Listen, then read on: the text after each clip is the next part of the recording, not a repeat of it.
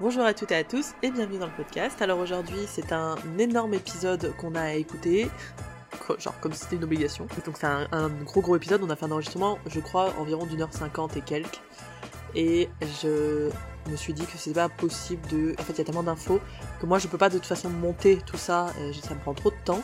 Puisque évidemment j'ai décidé de m'enflammer et de faire un gros montage pour YouTube alors un montage d'apprenti monteur, hein. donc ne t'attends pas à un montage euh, comme tu peux voir dans les vidéos des youtubeurs, non, c'est un montage qui moi me fait rire, que je trouve cool pour pouvoir suivre un petit peu, mais voilà, ne, s'attendons pas à un montage de professionnel, puisque pour faire 10 minutes de montage, il me faut à peu près une heure, tout va bien. C'est très très long.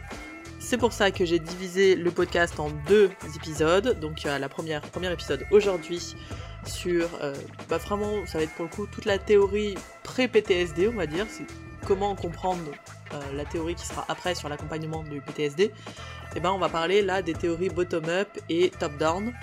Donc c'est des théories psycho, et c'est, je trouve personnellement hyper intéressant parce que c'est un sujet qu'on voit rarement, c'est-à-dire qu'on va rarement fouiller derrière euh, la théorie qu'on nous apporte. On va nous parler de, théorie polyvagale, de MDR, de rythmo, de tapoting EFT, etc. Enfin, de, beaucoup de choses, de beaucoup de techniques, mais on va pas aller fouiner sur euh, à quoi ça se rapporte dans les théories psycho, donc je trouve que Christophe il nous éclaire beaucoup là-dessus.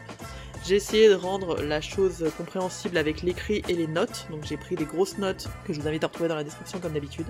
Donc voici la première partie qui dure 45 minutes, et puis la semaine prochaine je mettrai la partie 2 qui durera vers, je pense, une heure, une heure et quelques, hein, les amis. Je vous souhaite à toutes et à tous une bonne écoute, je vous invite à mettre les étoiles et euh, un petit commentaire si vous avez envie de nous mettre un petit commentaire, par exemple sur Apple Podcast ou, euh, ou sur YouTube si vous regardez sur YouTube. Et puis, et puis voilà, c'est tout. Je vous laisse à écouter Christophe. C'était, moi j'ai trouvé absolument génial. Bonne écoute. Alors bonjour Christophe et re-bienvenue sur le podcast puisque c'est la deuxième fois que tu viens. Anna, je te remercie de m'inviter une deuxième fois, c'est avec un grand plaisir. Je renvoie les écouteurs du podcast si vous n'avez pas entendu Christophe qui, euh, qui nous a parlé du clean language. C'est un épisode que, bah, qui a eu très bon retour. Pour le coup, euh, ça a clarifié plein de choses chez les gens. Donc c'était l'épisode 23. Si vous voulez entendre Christophe parler du clean language. Donc pour rappeler, toi, Christophe, t'es psychiatre. Oui, donc je suis psychiatre. T'es psychiatre. Hypno, du coup, enfin, tu utilises l'hypnose. Alors, je suis psychiatre, j'ai 25 ans que j'exerce et je suis spécialisé d'un côté dans les troubles anxieux tous, dont le syndrome post-traumatique, mmh les peurs, les phobies, le trouble anxieux généralisé, l'hypochondrie, bref, les troubles anxieux. Et euh, je suis aussi un hypno et mon, expérience en tant qu'hypnothérapeute hypnothérapeute est aussi ancienne que mon expérience en tant que thérapeute cognitivo-comportemental. J'ai cette double casquette en permanence et cette double lecture. Et sachant que, étant psychiatre, je suis médecin, c'est-à-dire que j'ai aussi une approche qui va être une approche euh, biomédicale euh, de la pathologie, euh, et que et que donc je dois euh, me trouver un petit peu à l'interface de ces trois de ces trois conceptions, ce qui correspond bien au modèle actuel biopsychosocial des pathologies à savoir que doit intervenir, ou il est nécessaire souvent d'intervenir sur un peu les trois piliers, c'est-à-dire la biologie, l'esprit c'est quand même ce que fait le cerveau, la psychologie, c'est-à-dire les stratégies que va mettre en place le, patient pour euh, essayer de résoudre ce qu'il estime être un problème, et puis euh, le contexte social, euh, c'est-à-dire les interactions, les facteurs de renforcement dans le milieu qui vont aussi interagir. Ok. Ça me donne envie de te poser une question qui est déjà hors contexte, mais pour toi, est-ce que les hypnos qui sont du coup pas médecins, pas psychiatres, pas psycho, peuvent aussi travailler avec ce modèle biopsychosocial, c'est-à-dire travailler et sur le euh, cognitif, euh, et sur le corps, et avec le corps et les émotions, etc., et avec le contexte social euh, de nos clients alors déjà, je dirais que les, que hypnos, mais aussi tous les intervenants dans le domaine psy, et cette conception biopsychosociale, ça serait quelque chose d'intéressant. Ça sortirait un petit peu du, côté baguette magique, c'est-à-dire j'ai une technique et, et je résous tout. Et ça permet de collaborer parce que parce que personne va maîtriser les trois les trois pôles simultanément et que ça ouvre la porte à une collaboration et une approche plus euh, plus intéressante peut-être pour le patient. Euh, donc, utiliser cette conception et cette lecture euh, biopsychosociale, ça, ça me paraît crucial, comme tous les intervenants euh, dans le domaine psy. Est-ce qu'ils peuvent tout faire? Je pense pas. Je ne peux pas tout faire. Personne ne peut tout faire. Donc euh, voilà. Par contre, cette ouverture à la collaboration, elle, elle me paraît un peu cruciale. Est-ce que les, les psychiatres sont ouverts aussi à cette collaboration, de travailler avec des, des, personnes qui seraient pas médecins sur ben, des hypnos, des coachs, ou je sais pas Comment c'est dans votre milieu à vous Oui, mais euh, alors tu vas avoir une partie des psychiatres qui sont sur un modèle, eux, très biomédical. On est tellement débordé, euh, si tu veux, de demandes, que euh, bah, il y a le choix d'assurer de, l'urgence, que le patient là il est suicidaire, ou celui-là il est halluciné, il est délirant, là le patient il est dans un état de burn-out effroyable, bon il faut l'arrêter, c'est toute l'approche sociale. Donc si tu veux, une grande partie des psychiatres vont être dans cette démarche biologique euh, et de plus en plus parce qu'il faut faire face à l'afflux, euh, la société est folle, euh, c'est évident pour tout le monde, donc les gens souffrent de plus en plus et on essaye de, de, de colmater et d'aider les gens. Après, tu vas avoir des psychiatres qui vont avoir une approche à la fois bah, le côté biologique, traiter les maladies, et puis une approche psychothérapeutique. Alors, ils vont pouvoir utiliser plusieurs outils. Là, dans ce cas-là, sont plus ouverts et de toute façon, même pour les psychiatres qui sont très orientés biologiques, ça va pas suffire forcément. Pour certaines pathologies, oui, c'est le traitement point barre, euh, parce que le, la pathologie est massivement euh, organique, c'est-à-dire que c'est l'expression psychologique d'un trouble comme la schizophrénie par exemple, ou les troubles bipolaires. Mais on va avoir besoin de travailler avec des travailleurs sociaux ou avec des psychologues. La limite qu'on a, elle est dans le Conseil de l'ordre, à savoir que, et dans le, Code de santé publique, à savoir qu'on ne peut pas favoriser l'exercice d'un non titré au sens large. Les psychologues ne sont pas des professionnels de soins, mais ils sont tolérés. Donc, si tu veux, organiser une passerelle où euh, un psychiatre enverrait euh, bah, tous les patients qui ont des phobies, par exemple, vers un hypno, c'est quelque chose qui pourrait nous être reproché. Comme avoir un hypno ou un sophrologue, euh, que soit dans le cabinet, c'est pas possible non plus. Il nous faut deux salles d'attente et on ne peut pas euh, faciliter l'exercice d'un non d'un non médecin.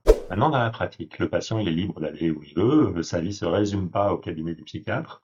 Euh, et donc, euh, oui, il peut avoir son psychologue, son psychothérapeute, il peut aller voir un hypno à côté, euh, et on peut, c'est dans l'intérêt du patient, essayer de travailler en bonne intelligence. Oui, c'est vrai qu'on tombe rapidement, en fait, finalement, dans l'exercice illégal de la médecine. On pense que qu'il y, a que nous qui, bah, si par exemple on commence à mettre des mots comme soin ou guérir sur nos sites internet, ou on commence à s'ambiancer un peu rapidement en disant qu'on va enlever des pathologies, des choses comme ça. Mais en fait, pour les psychiatres et les médecins, c'est un peu pareil pour vous. Vous pouvez pas faire la publicité d'un non-médecin et vous seriez dans le même cas que nous finalement. Oui, ce serait complicité d'exercice illégal de la médecine et c'est sanctionné aussi. Ok. Bon, je, me recentre, puisque à la base, on s'était dit qu'on allait faire euh, un podcast sur la théorie polyvagale, donc tu me l'as dit en off que ce serait plus large que ça, puisque c'est une théorie pour l'instant qu'on entend beaucoup, notamment pour l'accompagnement des traumas. Et donc, du coup, moi, ce que je t'expliquais aussi, et que je, je vais expliquer à ceux qui écoutent, c'est que j'ai fait en sorte, moi, je connais pas très bien cette théorie, même très très peu, n'ai écouté que des vidéos basiques pour l'instant et un peu de podcast là-dessus pour avoir une vague idée dont on parle, mais euh, j'ai fait aussi exprès de pas trop me renseigner pour qu'on n'aille pas dans des détails où on perdrait les gens. Donc on va mhm. parler plutôt global et large, je pense là. On verra. Puisque tu dis, on va, ce sont des débutants, on va déjà poser ce que c'est que le syndrome post-traumatique. Donc c'est une pathologie qui est très caractéristique hein, et c'est la seule dans nos classifications qui est déterminée par un événement, le trauma. Donc ce sont des patients qui vont venir euh, et qui présentent un ensemble de symptômes, une triade, qui est d'abord le syndrome de répétition, c'est-à-dire qu'ils vont avoir des flashbacks, ils revoient la scène de l'accident, de l'agression, ça se traduit la nuit par des cauchemars récurrents, c'est-à-dire des rêves qui les réveillent. Ils vont avoir un état physiologique euh, hyperactivé, c'est-à-dire qu'ils font des sursauts, ils sont tachycardes, ils sont hypertendus, ils sont tendus musculairement, c'est un état de stress qui est constant. Et ils vont développer des croyances euh, sur eux et sur le monde, euh, comme quoi le monde est dangereux, euh, qu'ils sont faibles ou fragiles, puisque euh, ils ont ils ont pas pu gérer la situation, que c'est mal passé. Donc ça va assez vite aller vers des changements de l'humeur, de la pensée et de la personnalité. Ça survient après un accident, c'est pas instantané. Que c'est encore important. il y a une phase qu'on appelle une phase de méditation, c'est-à-dire qu'on va voir survenir les symptômes après plusieurs semaines ou plusieurs mois. Et typiquement, pour quelqu'un qui a été victime d'un accident de voiture, par exemple, et qui a eu des fractures ou des trucs, euh, pendant tout le temps des soins médicaux, de la euh, réhabilitation, il va pas y avoir trop de symptômes euh, post-traumatiques, mais après, quand il va être laissé à à ce moment-là, on va voir apparaître le syndrome de, répétition, c'est-à-dire les flashbacks, les cauchemars, l'état de stress constant, l'évitement, où je disais aussi qu'il y a aussi un truc extrêmement dominant et central dans le truc, c'est-à-dire qu'ils vont se mettre à éviter toutes les circonstances liées à l'accident, tout ce qui pourrait euh, être associé leur faire penser à l'accident. Donc c'est une pathologie qui est très caractéristique, c'est-à-dire que c'est très facile de poser un diagnostic de syndrome post-traumatique, mais c'est une pathologie qui, sous cette apparence d'évidence, euh, cache de gros gros problèmes. Par exemple, euh, on ne sait pas définir ce que c'est qu'un événement traumatique. On sait le faire a posteriori, c'est comme euh, trouver le numéro du loto. A posteriori, tu as toutes les raisons d'avoir ce numéro. Tiens, celui-là, c'est ma date de naissance. Ça, c'est le nombre d'années. C'est l'âge de mon chat. Ça, c'est voilà. Donc, si j'avais joué, j'aurais gagné, c'est sûr. Mais avant, trouver le numéro du loto, c'est une grande difficulté.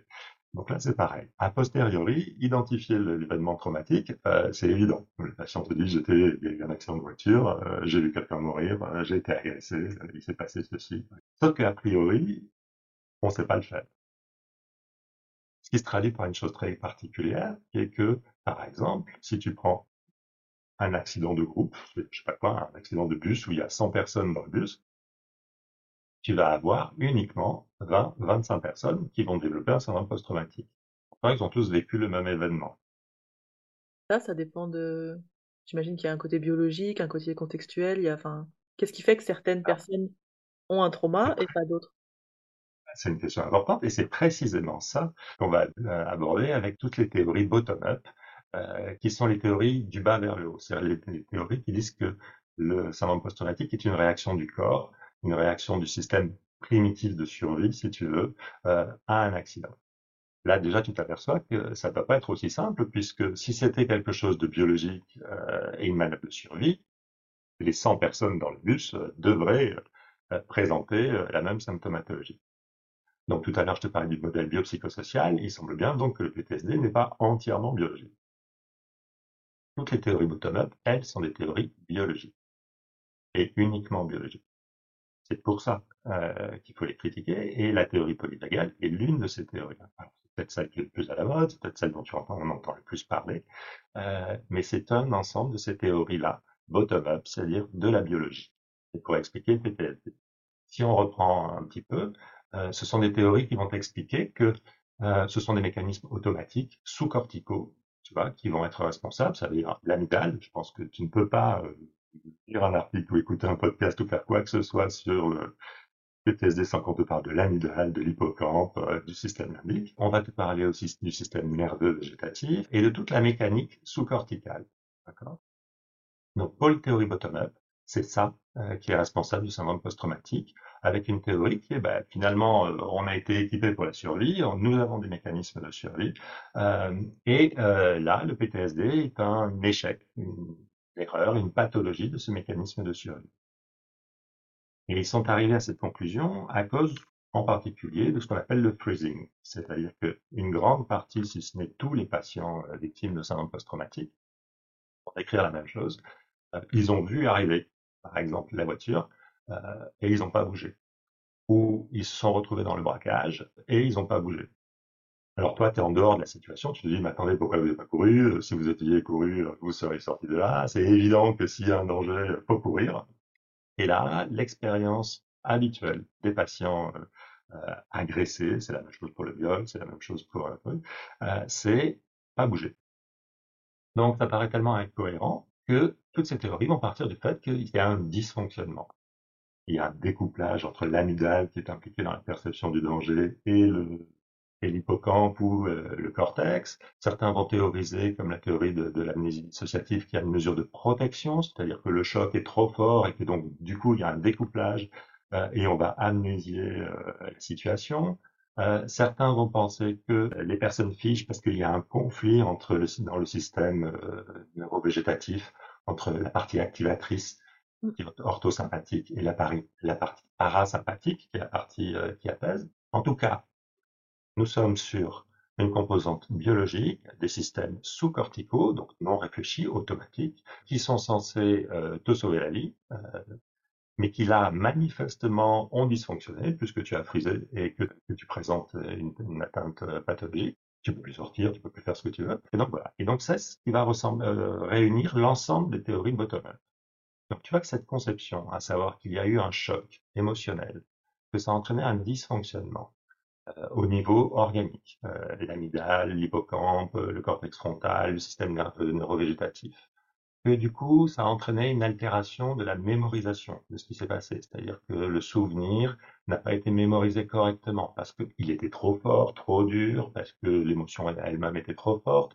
Et donc, il a été encodé. Alors après, ça devient dans l'amygdale, dans le corps, dans l'inconscient, ailleurs. Mmh.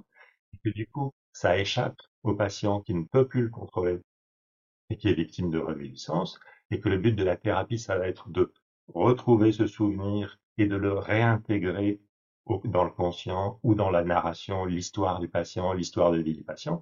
Tu vois que cette histoire-là, cette théorie que je te décris, euh, c'est celle que tu entends très communément par rapport au PTSD. Ah oui, complètement. Et puis c'est un peu issu, enfin je trouve un peu psychanalytique. Il y a quelque chose enfoui quelque part qu'il faut retrouver, mettre à jour, qui est ce qu'on fait beaucoup finalement en hypnose avec les régressions, les choses comme ça. Alors après, il y a une confusion aussi, donc on peut on pourra parler avec euh, la dissociation, les troubles dissociatifs, l'hystérie, enfin les Mais cette théorie-là du corps étranger, par exemple, elle date d'avant Freud, c'est Charcot, et euh, ça va être Breuer après, donc c'est d'avant la psychanalyse. Maintenant, Freud va interagir, va intervenir, et va intervenir massivement, et on va voir un petit peu pourquoi. Mais donc, tu vois, là, actuellement, on a un discours qui est un discours très biologique, très basé sur l'évidence, très euh, scientifique, très, euh, voilà, euh, c'est une pathologie sous-corticale. Le système de survie dysfonctionne parce que la personne freeze et parce que la personne est manifestement malade ensuite. Et il faut trouver un petit peu ce qui dysfonctionne. La théorie polyvagale en elle-même est une théorie du système nerveux végétatif. C'est-à-dire que tu vas avoir des théories qui n'impliquent qu'une seule branche, le système parasympathique, en disant qu'il inhibe de manière excessive. Tu en as qui impliquent les deux branches du système nerveux végétatif, c'est-à-dire le système orthosympathique qui active et le système parasympathique qui calme, en disant qu'il y a un conflit entre les deux.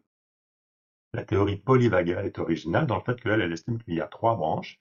Euh, une branche moderne, qui est la branche sociale qui inhibe euh, les émotions, qui permet euh, de rester en relation avec les gens. Une branche activatrice, la branche orthosympathique classique, et une branche euh, ancienne euh, qui, elle, euh, va être responsable de la, de la réaction de, de figement, le freezing, mmh. et décrit en fait une démarche stratifiée, c'est-à-dire qu'en temps normal, dans un contexte habituel, ça va être la partie euh, c'est-à-dire la partie la plus moderne du, du nerf vague qui contrôle euh, nos interactions, nos émotions. Et donc on est posé, calme, on collabore, euh, tout va bien. Si il y a euh, un danger, ça va être ensuite la partie orthosympathique, c'est-à-dire la partie activatrice qui va déclencher la réaction de fuite, d'attaque ou de fuite. Et si cette branche elle-même est débordée, parce que la situation est trop, trop stressante, l'émotion est trop forte, ça va être la branche la plus ancienne qui va agir par défaut mais cette branche-là, elle inhibe complètement et ça va être le freezing. Sous-entendu, cette réaction, elle est pathogène et pathologique. Et ils vont évoluer là-dessus en allant peut-être un petit peu plus loin avec le concept de neuroception, c'est-à-dire que là aussi, de manière complètement sous-corticale, ton cerveau est capable lui-même, tout seul, de repérer les dangers et il va réagir aux dangers. Et c'est cette neuroception qui va, suivant si elle est débordée, suivant l'intensité de la réaction, euh, moduler, dégrader la réponse il va passer de la réponse sociale à la réponse de fuite à la réponse d'immunité. Il va le baser sur beaucoup de données scientifiques, en tout cas il y a un substrat scientifique, en m'expliquant qu'au cours de l'évolution, euh, ça s'est structuré, que la réponse sociale euh, est la plus moderne et nous caractérise nous et on va dire les grands mammifères, que la réponse euh, attaque ou fuite est plutôt les animaux primitifs et la réponse de figement est vraiment sur les animaux très primitifs. Et là on retombe sur la théorie de MacLean. Du cerveau cerveau trilingue. Euh, alors, ok, hein, euh, il faut faire la différence entre un modèle heuristique qui permet d'expliquer euh, quelque chose à un patient et la réalité des choses. Et donc, tu vois, il y a un lien assez fort euh, là-dedans entre la conception du cerveau triunique et toutes ces conceptions en fait que je réunis sous le chapeau de l'ombrelle de conception bottom-up. Mmh et donc, elles sont totalement dominantes. tu les entends partout, en tout cas sur Internet, sur Facebook, partout. Par contre, dans le domaine professionnel, pour moi en tant que cognitivo-comportementaliste, euh, elles sont inexistantes. C'est pas à ça que je me réfère quand je soigne euh, un patient qui a un syndrome post-traumatique. La conception est complètement différente. Cette conception est une conception top-down. Mmh C'est-à-dire que la pathologie est due au fait que le patient va mettre en œuvre des stratégies pour essayer de faire face. Stratégies volontaires. qui vont être responsables du problème. Et que donc si tu travailles sur la réaction, euh, la réponse conditionnée, la réponse de peur, tu te trompes un cible. Parce que si on reprend notre exemple de, OK, il y a 100 personnes dans un bus, le bus euh, flambe, s'écrase, enfin bref, euh, les 100 personnes survivent, mais elles ont toutes vécu le même événement euh, très traumatique.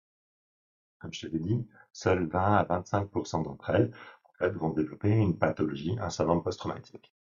Et dans l'immédiat, dans les jours, dire de manière arbitraire, on a établi un mois, elles vont toutes présenter un conditionnement de peur. Elles vont toutes euh, se rappeler de l'accident avec euh, la sensation de peur. Elles vont toutes craindre que ça recommence. Elles vont toutes faire des rêves ou des cauchemars. Toutes. Ça, 100% des personnes vont le faire. Donc, la réaction de peur, le conditionnement de peur, il est absolument normal.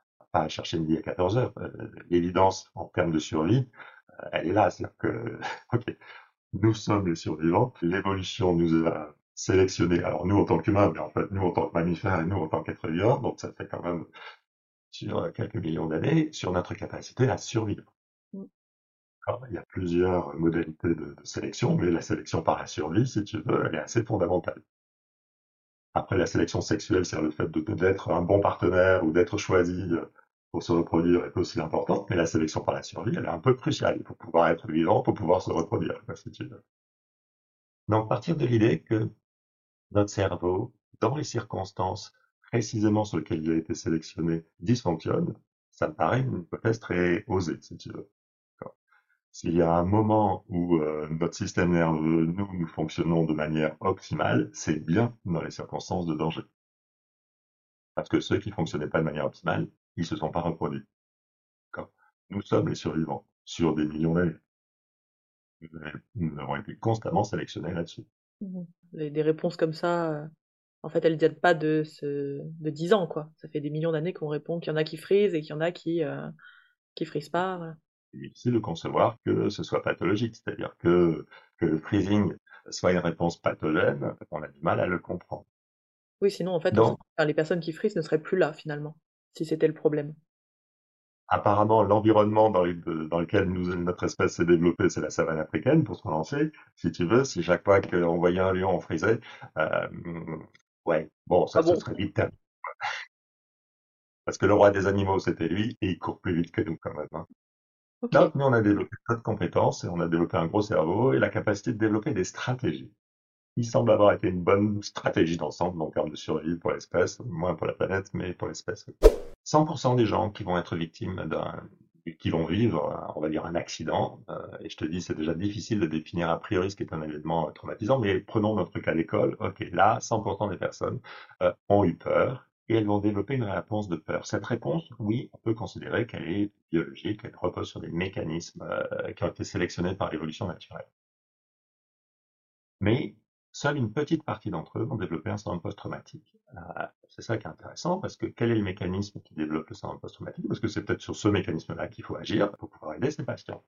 Donc, 80% des patients ont eu peur, et en quelques semaines, ça rentre dans leur L'autre chose qui est un petit peu aussi très, enfin, qui est un petit peu, qui est extrêmement étonnante, si tu considères que le PTSD est une pathologie organique, physiologique et tout ça, c'est que on n'en trouve pas de description dans l'histoire. C'est une pathologie très 20e siècle. Ça n'existait pas avant.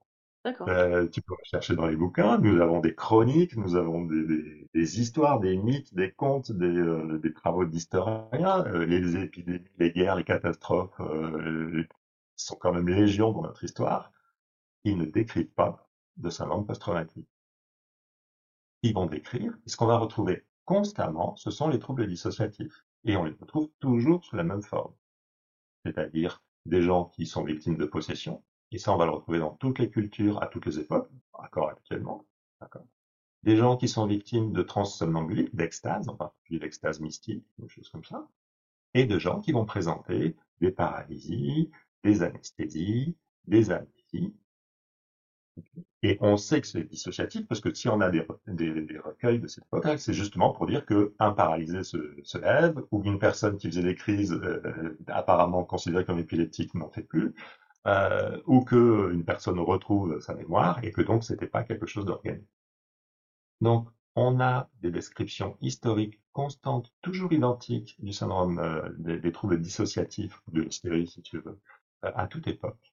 Mais le PTSD, on ne le voit apparaître qu'à partir du XXe siècle. Et les premières descriptions, alors tu peux chercher, hein, tu vas voir, euh, voilà, sur un bouquin, on va te parler d'Épisélos, euh, un, soldat de, 450 qui devient aveugle après avoir vu euh, mourir euh, son, copain de ça, c'est pas un trouble, c'est pas un syndrome post-traumatique, c'est un syndrome dissociatif. tu vas avoir une description de Pinel, qui est une référence dans la psychiatrie, qui décrit un soldat qui, 50 ans après, va développer des peurs, mais ce qu'il développe, c'est un, trouble panique. A des attaques de panique, la peur des attaques de panique, une hypochondrie, parce que les patients vont interpréter de manière catastrophique le moindre symptôme physique, et pas un syndrome post-traumatique. En fait, les premières descriptions du syndrome post-traumatique moderne, tel qu'on l'a maintenant, ça date de 1907, et c'était à Toulon, ici, où je suis. D'accord? Il y a eu l'explosion de deux bâtiments dans le port,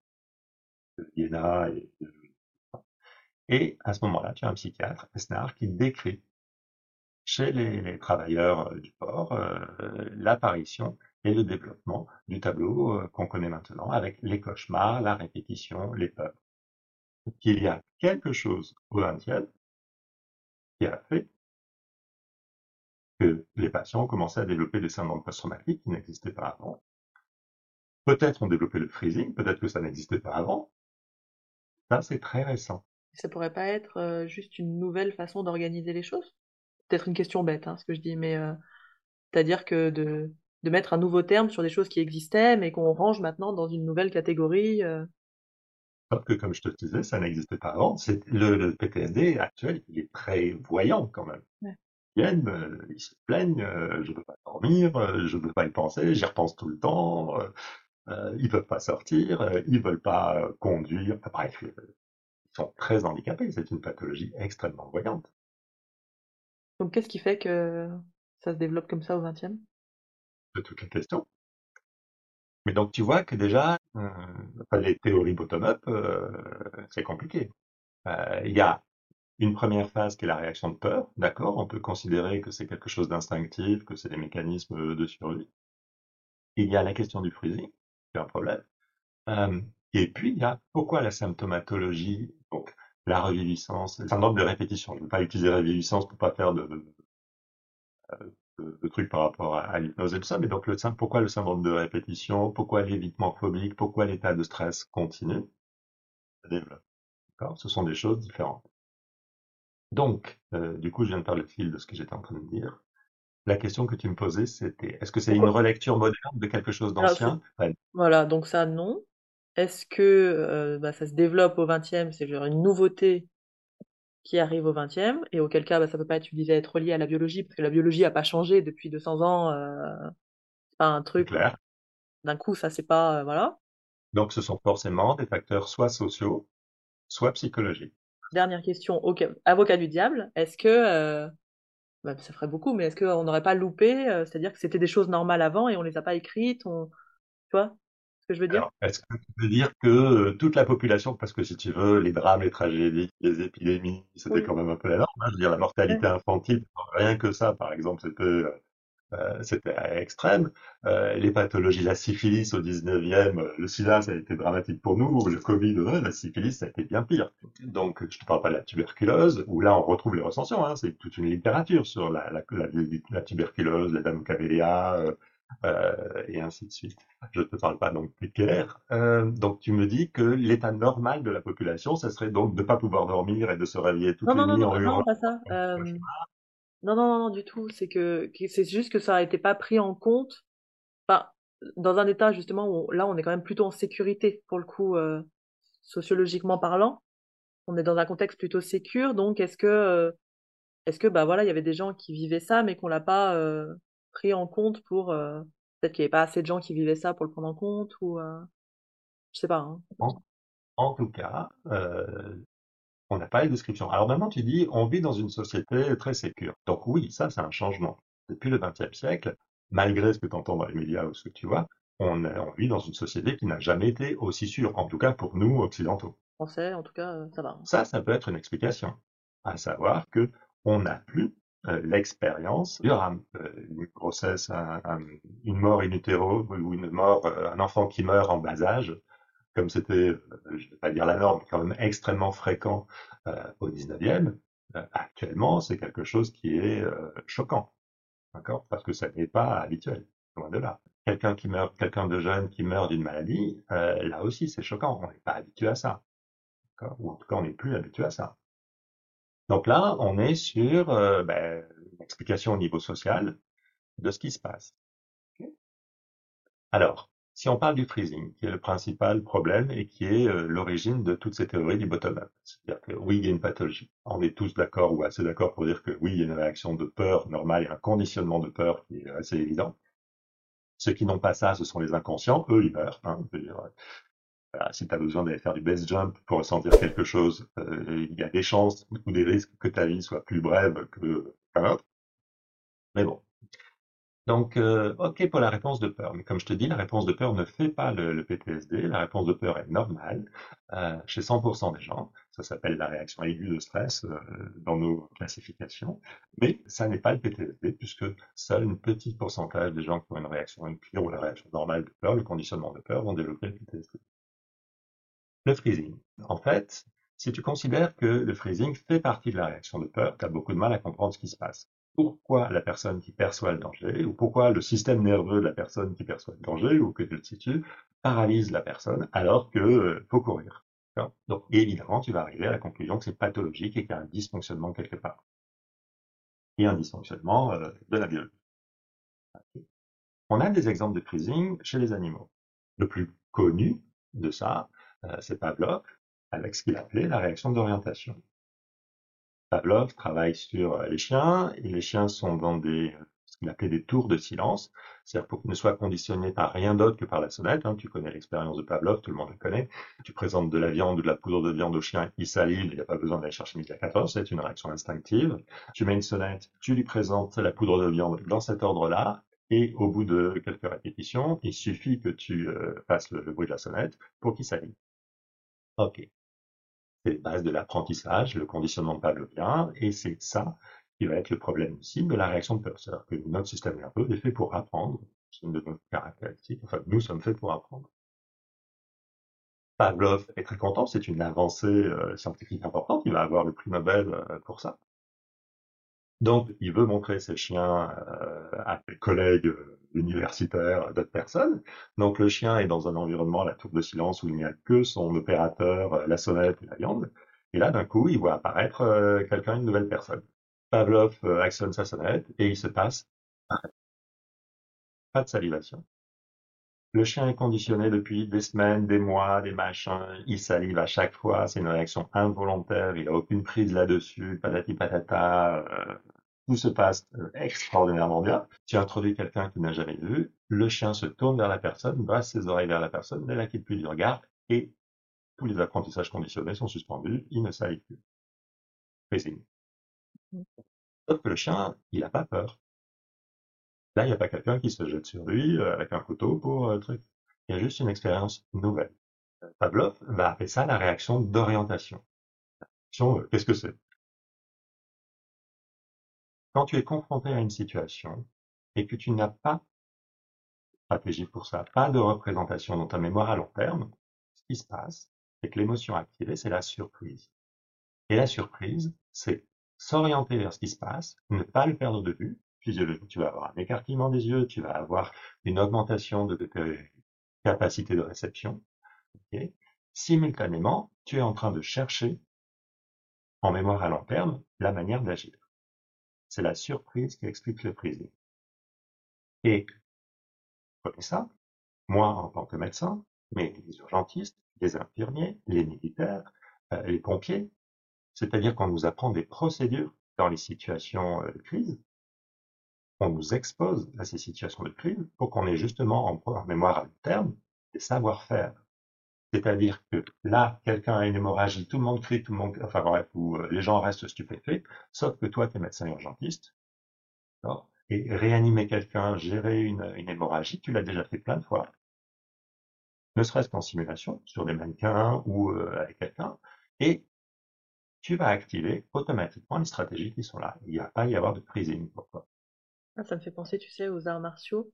Moi, quand j'ai commencé, on... Moi, je frisais quand on commençait à me taper dessus.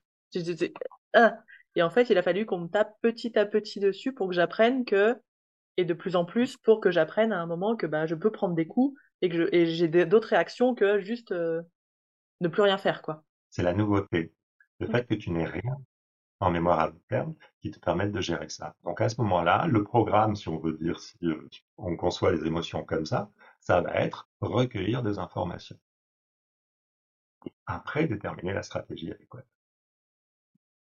Donc tu me disais, ou je te disais que nous vivons dans une société qui est une société très pacifiée, en tout cas pour nous occidentaux, c'est-à-dire que c'est une société aussi où on n'a pas de représentation, pas les savoir-faire pour répondre à une agression, par exemple. Et c'est ce que te disent tous les patients. Par exemple, quand il y a une voiture qui vient en face, les patients te disent pas j'étais tétanisé de peur, ils te disent j'ai vu arriver la voiture, je me suis dit c'est pour moi, et ils se le sont dit dans une totale euh, base complètement sans émotion si tu veux, et ils étaient entièrement fixés sur ce qui se passait, et ils sont en train de chercher automatiquement, mais chercher quoi faire. Sauf que quoi faire? Est-ce qu'on t'a appris, toi, à sortir d'une voiture en catastrophe euh, quand tu roules à 130 Est-ce que tu as un savoir-faire qui correspond à ça? Est-ce que tu as même simplement une représentation? Le fait que tu l'aies vu au cinéma ne suffit pas, si tu veux. D'accord? Tu peux voir quelqu'un qui fait du karaté ou de l'aïkido au cinéma ou devant toi, ça va pas suffire pour que tu intègres ces savoir-faire. Même si on est une des rares espèces à pouvoir, peut-être la seule à pouvoir imiter, mais imiter une séquence euh, neuromusculaire, enfin donc un comportement, il faut qu'on se le mette. C'est tout ton apprentissage des katas par exemple, ou tous les apprentissages que tu vas faire dans les sports de combat. Euh, il faut que tu l'intègres. Le voir faire, euh, ça peut t'intéresser, mais ça va pas suffire à te donner la compétence. D'accord? Donc, voir des accidents au cinéma ou dans les trucs ne nous transmet pas le savoir-faire et on reste complètement démuni et on frise parce qu'on n'a pas le répertoire appris pas le répertoire génétique, hein, pas le répertoire euh, biologique, mais le répertoire appris. Et donc, dans, notre euh, idée de l'accident de bus, là, il y a très peu de gens qui auraient cet apprentissage-là. Qu'est-ce qui fait que certains vont friser? Parce qu'on a la surprise. Euh, qu'est-ce qui va créer le PTSD, du coup? Dans le bus, tout le monde va friser. Ouais, ok, d'accord. Le, le, fait de friser, la réaction d'orientation, si tu veux, elle n'est pas pathologique en soi. C'est quand tu considères que elle fait partie de la réponse de peur que tu comprends plus ce qui se passe, à quelque chose de nouveau. Mmh Et pas à la perception d'un danger, à la perception de quelque chose de nouveau. D'accord, donc on sort de la... Parce que, alors moi ce que j'avais entendu dans les petites vidéos que j'ai écoutées là, c'était où on a les trois fly, là, fly, machin, fight, où on fuit d'abord, ensuite sinon si on n'arrive pas à fuir on combat, et si on peut faire aucun des deux, qu'on est dans une état d'impuissance, là on freeze. Et en fait, ça, c'est la, la, théorie polyvagale. Voilà. Donc, fait, bah, ça, on, on jette pour l'instant. Oui. C'est-à-dire que le freezing, la réaction d'orientation, si tu considères qu'elle fait partie de la réaction de peur, mmh tu peux pas comprendre. Quoi, quelqu'un qui perçoit un danger, freeze. Mmh si tu considères que le freezing, c'est que la réaction d'orientation, c'est la réaction liée à la surprise, qui est aussi une émotion fondamentale, ok. Tu comprends mieux pourquoi stopper, ils vont s'orienter maintenant, vont rester figés, ce qui n'est peut-être pas le cas après. Mais comme tu faisais remarquer très justement, c'est pas ça qui est pathologique, cette réaction-là, elle est normale aussi. D'accord? Mais ça peut expliquer pourquoi euh, quelqu'un, euh, une victime, euh, quelqu'un qui une femme qui est agressée par un violeur, va rester surprise hein, et figée. Parce que d'un coup, la personne qui était amicale et qui continue à être amicale, par exemple, avoir un comportement qui est un comportement agressif et que c'est pas intégré ça dans les euh, et que peut-être euh, la prévention du viol passerait par apprendre aux femmes euh, à réagir à ce genre d'attitude, à intégrer une manière de réagir. Parce que là, pour le moment, elle fride et ça se retourne contre elle. C'est-à-dire, mais pourquoi vous n'avez pas bougé? Pourquoi vous avez rien dit? Pourquoi vous avez rien fait? Et elle s'accuse de ça aussi.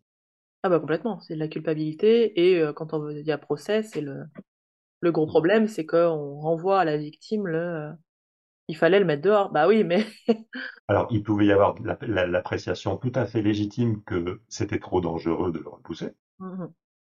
et on a une, une évaluation correcte euh, de la situation. hein, euh. Euh, mais en dehors du contexte, tu vas avoir des hommes qui vont considérer que, bah, écoute, il y avait qu'à dire non. Hein. Ouais, bon. Mais tu vas aussi avoir des femmes qui vont être démunies parce qu'elles n'ont pas la représentation. Tu ne te fais pas violer ou agresser tous les jours. Et puis surtout, tu te retrouves pas dans cette situation avec quelqu'un que tu connais et puis d'un coup qui a un comportement euh, que tu comprends pas et que tu connais pas. Mm. Donc tu vas avoir cette réaction d'orientation, tu t'orientes vers la personne et t'attends d'en savoir plus ou t'attends de déterminer la stratégie à adopter. ça, ça peut durer, en termes de timing, ça peut durer euh, assez longtemps jusqu'à ce qu'on trouve une stratégie? Alors, ça peut durer assez longtemps. Maintenant, il faut pas confondre avec une autre réaction qui est, on va dire, la réaction dissociative après. Au niveau initial, tu vas avoir comme ça, donc la réaction d'orientation. Alors, ça peut durer assez longtemps. Une autre chose qu'a découvert Pavlov, ça a été vraiment très, très intéressant, c'est que ton chien, il fait sonner la cloche, il est super euh, conditionné, euh, euh, la cloche, il bave. Ok, très bien. Et en fait, là, normalement, la séquence, c'est la cloche, il bave, la viande. Et là, c'est la cloche, il bave, pas de viande. Au bout de quelques dizaines de secondes, le chien commence à rentrer dans une torpeur et il s'endort. Le chien affamé, hein. C'est-à-dire que là, il y a autre chose que la réaction d'orientation, complètement différente. Donc, c'est une réponse d'inhibition massive, et ça, c'est ce que nous, on utilise pour l'hypnose. Toute cette apparence comme ça d'être figé, tu peux avoir des mécanismes complètement différents. Donc, un qui est lié à, qui est socialement construit, à savoir que tu n'as pas l'expérience, euh, l'accident à haute vitesse, euh, la voiture qui vient vers toi, euh, l'agresseur qui se présente sous un jour amical, ben, t'as pas la stratégie adéquate. Maintenant, si tu les avais, tu bougerais. C'est pour ça qu'on entraîne les militaires, c'est pour ça qu'on entraîne les urgentistes, c'est pour ça qu'on entraîne les pompiers, c'est pour ça qu'on entraîne les sportifs d'arts martiaux, de manière à ce qu'ils puissent non pas friser, mais rentrer dans un état de flow, c'est-à-dire que la procédure s'applique sans qu'elle soit enrayée sur le plan intellectuel, sans qu'ils aient besoin de réfléchir, sans qu'ils aient besoin d'analyser. La procédure s'applique, elle est intégrée à un niveau très basique, et ils font. Et ils vont réagir plus vite, et il n'y aura pas de freeze. Ouais, c'est marrant, c'était euh, François, mon mari, il faisait ça, euh, il faisait un truc qui s'appelait Elle Défense. C'était bon, pour les, femmes. Et il, créait comme ça des. euh, Bah, tu vois, à un moment, on était tous dans un bus. Euh, ensuite, on était deux femmes dehors, on se faisait euh, alpaguer sur un parking vide. Et il fallait comme ça qu'on apprenne à gérer dans les situations, alors qui n'étaient pas contexte réel, mais qu'il essayait de recréer comme un Ah, contexte réel. jeux de rôle, Mm, d'accord Des jeux de rôle. D'un coup, tu dois développer la stratégie. c'est ça. Nous, c'est ce qu'on fait à un niveau très basique, hein, pas du tout traumatique, par exemple sur l'affirmation de soi. Comment dire non? Comment faire une critique, une critique constructive? Comment réagir quand quelqu'un te manipule et qu'il n'écoute pas ce que tu lui dis? Mhm. Si tu restes sidéré parce que parce que qu'est-ce qui se passe Euh, Je lui ai dit non et donc il faut que tu aies les procédures. Et si possible, que tu les aies intégrées au niveau de l'habitude, de l'automatisme, que tu les aies tellement répétées que tu n'as pas besoin de réfléchir. En tout cas, quand il faut réagir très vite, comme dans le sport, euh, dans les arts martiaux ou euh, dans les dans les cas de catastrophe, il faut qu'elles soient automatisées. Ok, donc là, on a un événement potentiellement traumatique. Difficile déjà à définir. Une Oui. réaction d'orientation. Donc, trouver Si la tu as jamais vu ça, et souvent on n'a jamais vu ça, oui. Voilà. Si j'ai jamais vu ça, réaction d'orientation, il faut que je trouve euh, ma stratégie à mettre en place. Si j'en ai pas, ben je reste. Ah, Ah, et là, on tombe dans l'inhibition massive, comme tu disais. oui, ça peut être ça. Ça peut dans ce cas-là, les gens deviennent très suggestibles. Donc là, tu vas avoir ce qu'on décrit sous les noms les, les réactions de panique. C'est-à-dire que d'un coup, tout le monde court dans le même sens pour passer par la même petite porte euh, auquel euh, tu peux avoir qu'une personne, alors que la grande porte derrière, euh, personne n'y va. Ok. Parce que tout le monde, là, dans cet état-là, elle devient très suggestible et suit. Alors, il y a aussi un avantage évolutif. Hein. Euh, S'il y en a un qui a la stratégie, qu'on est en groupe, qu'il y en a un qui sait ce qu'il faut faire, il faut suivre. D'accord? Donc là, les personnes deviennent très suggestibles. C'est des personnes qui vont t'expliquer que, par exemple, quand elles finissent par y, réaccéder, parce que ça joue comme une suggestion post-hypnotique, c'est-à-dire que j'étais là, j'étais ahuri, et puis quelqu'un m'a dit euh, partez, une injonction, une, et la personne elle est partie. Mhm. Je me souviens lorsqu'il y a eu des attentats de la rue du Rosier, donc il y a eu une bombe dans le métro. C'était les premiers attentats en France. Une des femmes qui a pris, euh, qui est devenue, a parlé beaucoup et qui a parlé beaucoup de son cas, puisque donc elle était la, présidente de l'association des victimes, euh, expliqué que elle s'est retrouvée, elle a repris conscience à plusieurs kilomètres du, du métro, de la bouche de métro où il y a eu l'explosion. Elle a perdu le bras, un bras dans l'histoire et qu'elle était partie comme ça de manière automatique.